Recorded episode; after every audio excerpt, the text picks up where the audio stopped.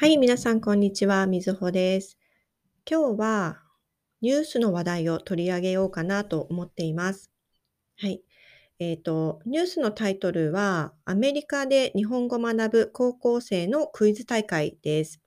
えーこちら NHK のウェブニュースで見つけたものですが、えーウェブえーニュースウェブイージーにも掲載されていますので、普通のニュースを読むのが少し難しいなという方は、イージーの方も見てみてくださいね。えっ、と、ニュースウェブイージーの方は優しい日本語で書いてあります。えーブログの方にリンクを掲載しましたので、ぜひそちらからリンクを飛んで記事をぜひ読んでみてください。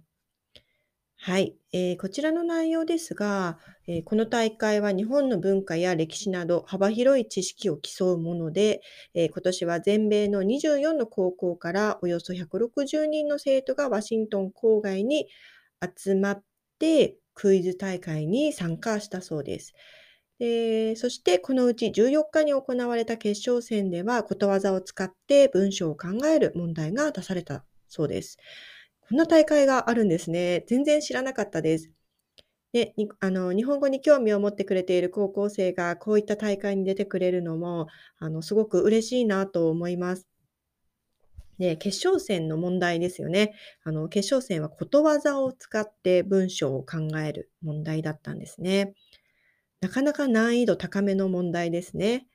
えーニュースの中で、聞くは一時の恥、聞かぬは一生の恥の問題が出されていますけど、皆さんはこのことわざの意味がわかりますか？はい、えーこれは知らないことは恥ずかしがらずにすぐに人に人に聞いた方がいい。そしてもし知らないで過ごしてしまったら死ぬまで恥ずかしい思いをしなければならないという意味があります。ことわざって奥が深いですよね。そしてこの意味をきちんと理解して回答できるのも素晴らしいなと思います。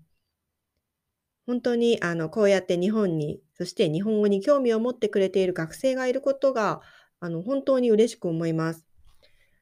あのー記事の最後の方にね、書いてありましたけど、日本への留学生は新型コロナウイルスの水際対策のせいで、あの入国が制限されていた、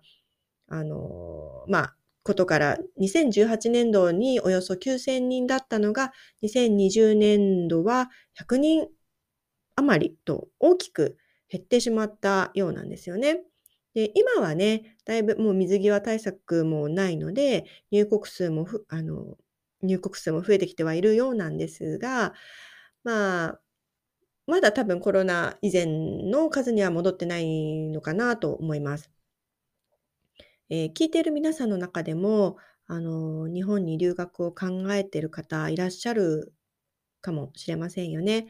あの、コロナ以前のようにもっと日本に興味を持って留学や観光で日本に来てくれる人が増えたら嬉しいなと思います。